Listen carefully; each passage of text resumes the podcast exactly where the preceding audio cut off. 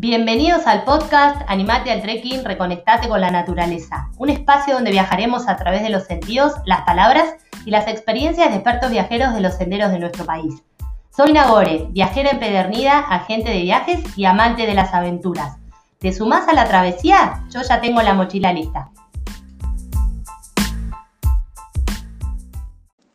Bienvenidos y bienvenidas al cuarto capítulo del podcast Animate al Trekking, Reconectate con la Naturaleza. Muchas gracias por estar del otro lado nuevamente.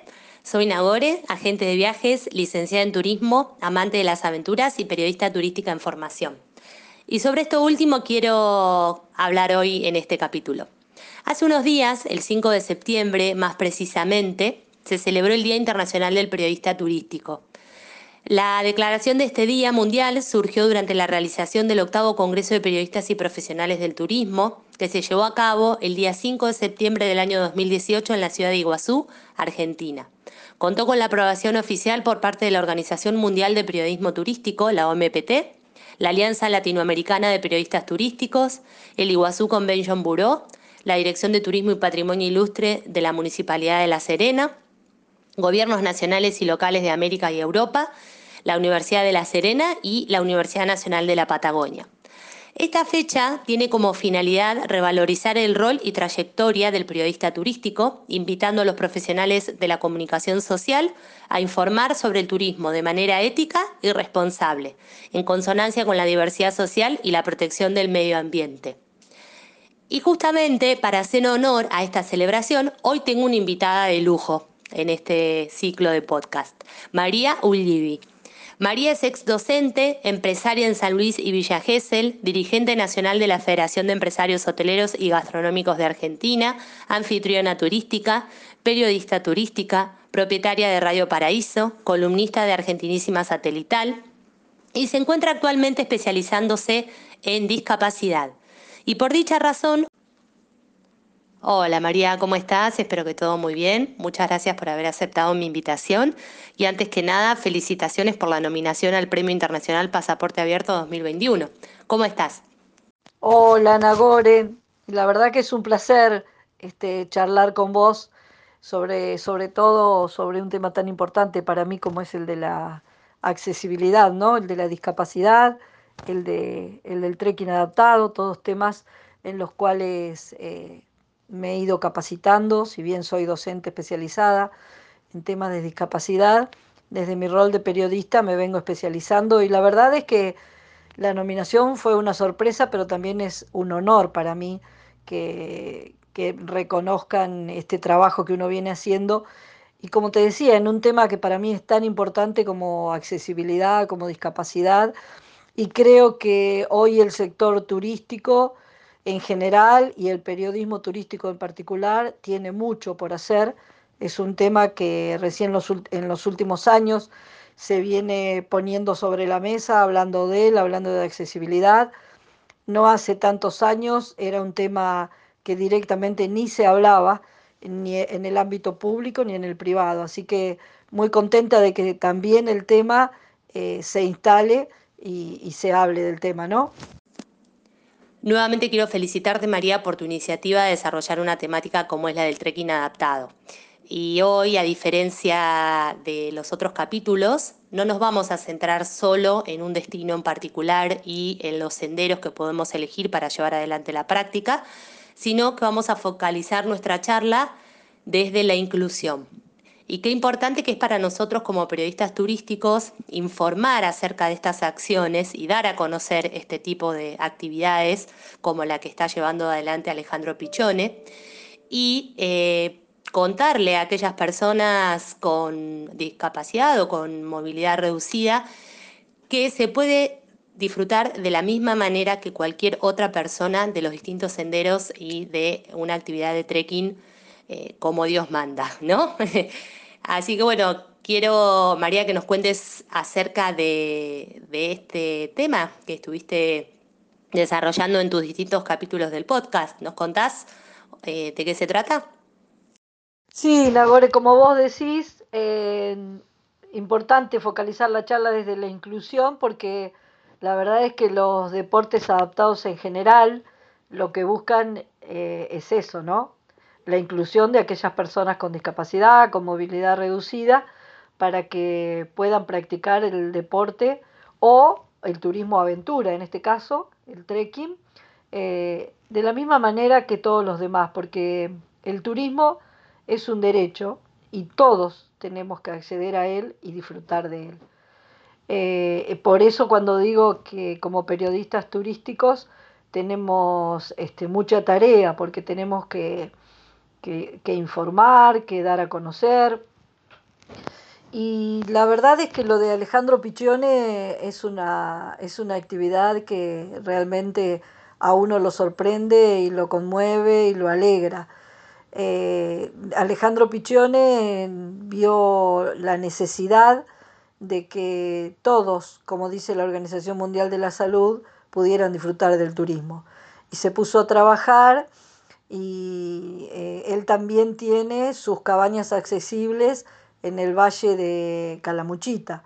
Y allí eh, también se puso a pensar y se dio cuenta que podía hacer mucho eh, por, el trekking, creando esta silla que él, que él crea, que él inventa, y posibilitando que muchísimas personas que ya no podían subir a la montaña, ahora a través de, este instrumento que es la silla, lo puedan hacer. Y eso es la, la accesibilidad derribar las barreras que nos están imposibilitando disfrutar de determinadas este, de determinados deportes, de determinadas actividades. Y por ahí pasa el turismo accesible, ¿no? Por pensar eh, que todos tenemos que disfrutar. Y también hay algo que es muy importante y que yo me lo pregunto en uno de los podcasts, si realmente cada uno de nosotros somos conscientes de que en algún momento podemos ser potenciales turistas y necesitar una silla adaptada o un servicio accesible. Y la verdad es que todo eso es un cambio de mentalidad en la sociedad. Se necesita un cambio cultural para empezar a pensar en esa inclusión, empezar a pensar en facilitar los accesos, en, en facilitar el uso de los servicios, en trabajar con empatía, esa empatía que necesita la sociedad y que todos los elementos que integran la cadena turística sean accesibles. Y bueno, eh, la verdad es que lo de Alejandro para mí fue hermoso, hermoso poder mostrarlo, poder contarlo, eh, cómo, cómo ha trabajado, cómo sigue trabajando, ya importó, perdón, exportó una silla a Europa, y también fue conmovedor eh, lo, de, lo del vuelo semilla. Eh, saber que hay eh, pilotos de parapente que se juntaron en un grupo de amigos de los que habitualmente van a practicar parapente y allí se pusieron a pensar que esa tarea también la podían realizar con, con gente en silla de ruedas, con gente con movilidad reducida.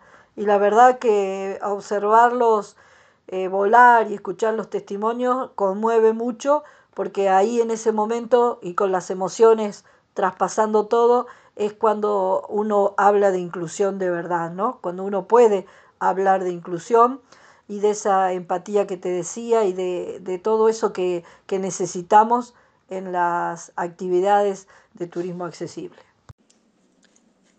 La verdad que es súper interesante y qué importante que es difundir todo este tipo de acciones.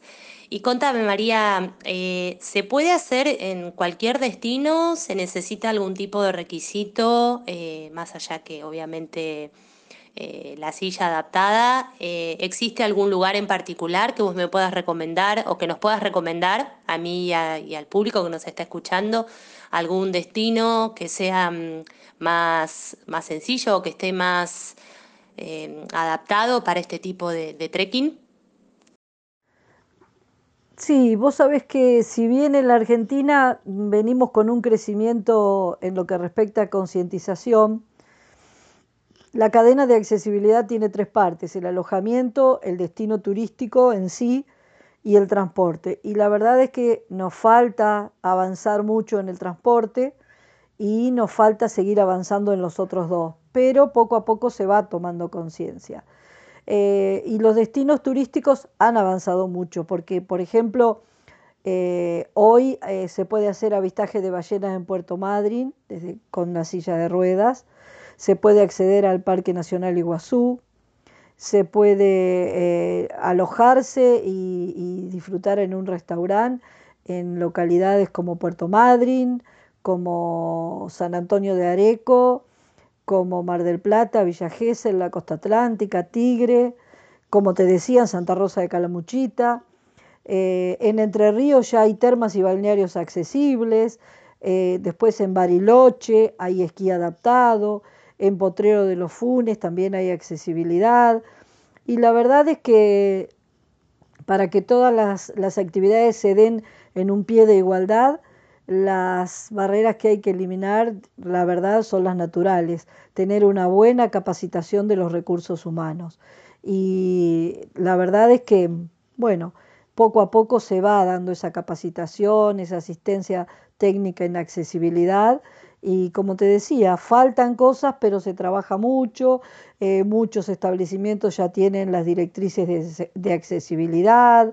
Eh, se ve que hay cada vez más capacitación en todos, en todos este, los prestadores y, bueno, y, buscar ese estándar que queremos e implementar las normas de accesibilidad y como siempre, seguir buscando eh, mejorar y, entender que el segmento de, de las personas con discapacidad, de la movilidad reducida, también constituye un segmento económico para los prestadores de la cadena turística.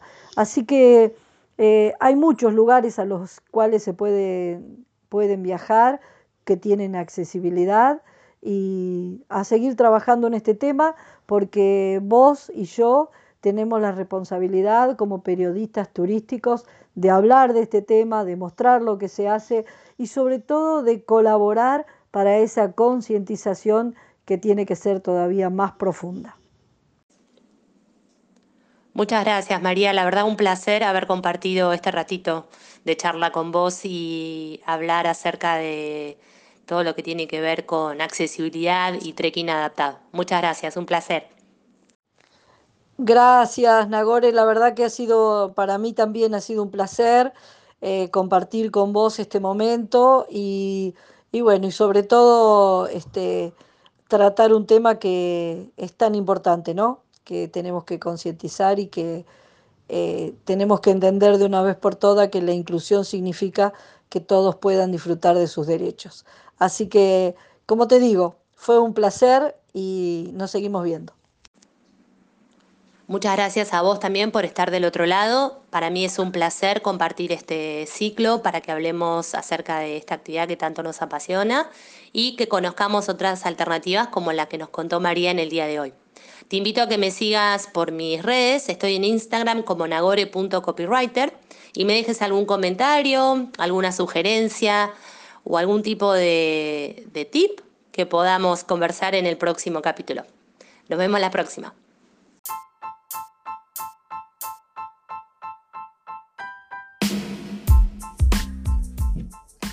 Este capítulo llegó a su fin. ¿Te sumás para el próximo?